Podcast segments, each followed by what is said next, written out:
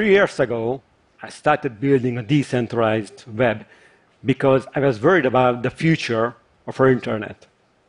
The current internet we all use is about gatekeepers. If you want to reach something on the web, then you need to go through multiple middlemen. First, a domain name reserver, then a server hosting company, which usually points you to a third party to a web hosting service. And this happens every time you want to reach a website on the web. But these gatekeepers are vulnerable to internet attacks and also makes the censorship and the surveillance easier. And the situation is getting worse.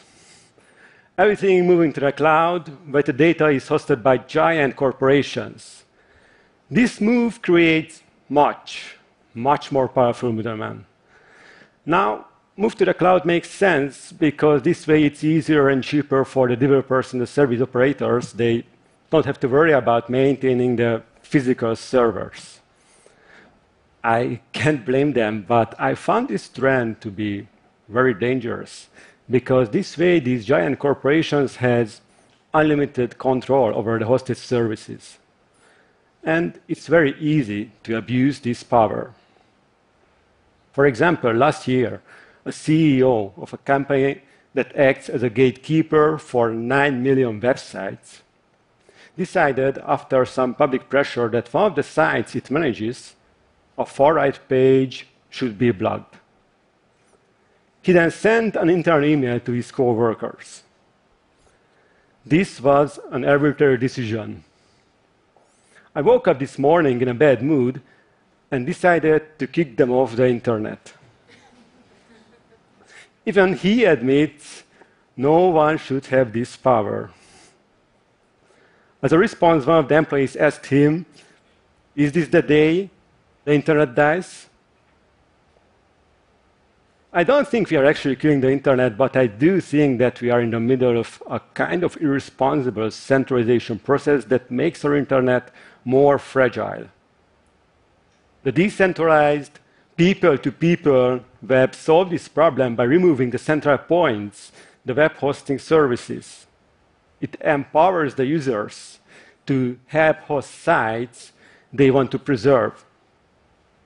On this network, the sites got downloaded directly from other visitors. This means if you have a site with 100 visitors, then it's hosted 100 computers around the world. Basically, this is a people-powered version of the internet. The security of the network is provided by public key cryptography. This makes sure that no one can modify the sites, but only the real owner. Think of it like instead of getting electricity from big power plants, you put solar panel on top of your house, and if your neighbor down the street needs some extra energy, then they can just download some from your house. So by using the decentralized web, we can have to keep content accessible for other visitors. And by that, it means that we can also fight against things that we feel unjust, like censorship. In China, the internet is tightly controlled. They can criticize the government, organize protests, and it's also forbidden to post candle emoticon to remember the victims of the Tiananmen Square massacre. In the decentralized web, it's not the government that decides what gets seen and what doesn't, it's the people, which makes the web more democratic. But at the same time, it's hard to use this network to distribute something that is clearly illegal everywhere in the world, as the users probably don't want to endanger themselves hosting these kind of problematic content. Another increasing threat to the internet freedom is overregulation. I have the impression that our delegates who vote on the internet regulation laws are not fully aware of their decisions. For example, the European Parliament has a new law on the table a new copyright protection law that has a part called Article 13. If it passes, it would require every big website to implement a filter that automatically blocks contents based on rules controlled by big corporations. The original idea is to protect copyrighted materials, but it would endanger many other things we do on the internet blogging, criticizing, discussing, linking, and sharing. The Google and the YouTube are already has similar systems, and they're receiving 100,000 takedown requests every hour. Of course, they can't process this amount of data by hand, so they're using machine learning to decide if it's really a copyright violation or not. But these filters do make mistakes. They're removing everything from documentation of human rights abuses, lectures about copyrights, and search result that points to criticism of this new Article 13. And besides of that, they are also removing many other things.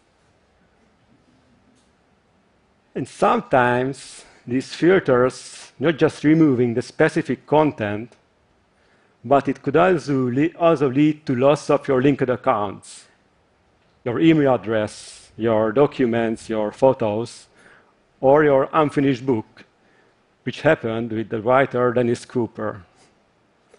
It's not hard to see how a system like this could be abused by politicians and corporate competitors. This Article 13, the extension of these automated filters to the whole internet, got strong opposition from Wikipedia, GitHub, Mozilla, and many others, including the original founders of the internet and the World Wide Web, Vint Cerf and Tim Berners-Lee. But despite this strong opposition, on the last European Parliament vote, two thirds of the representatives are supported this law. The final vote will be early 2019. The result is important, but whatever happens, I'm pretty sure it will be followed by many other similar proposals around the world. These kind of regulations would be very hard to enforce to a decentralized web as there is no hosting companies. The websites are served by the visitors themselves. I started to build this network three years ago. Since then, I spent thousands, tens of thousands of hours on the development. Why?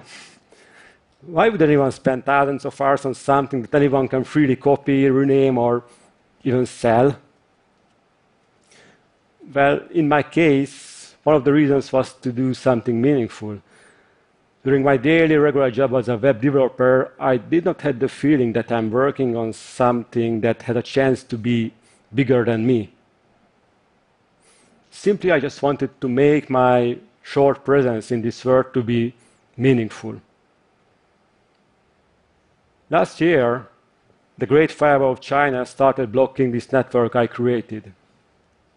This move officially made me the enemy of the government supported internet censorship.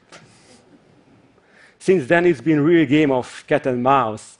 They make new rules on the firewall, and I try to react to it as fast as I can so the users can keep post content and create websites that otherwise would be censored by the centralized Chinese internet.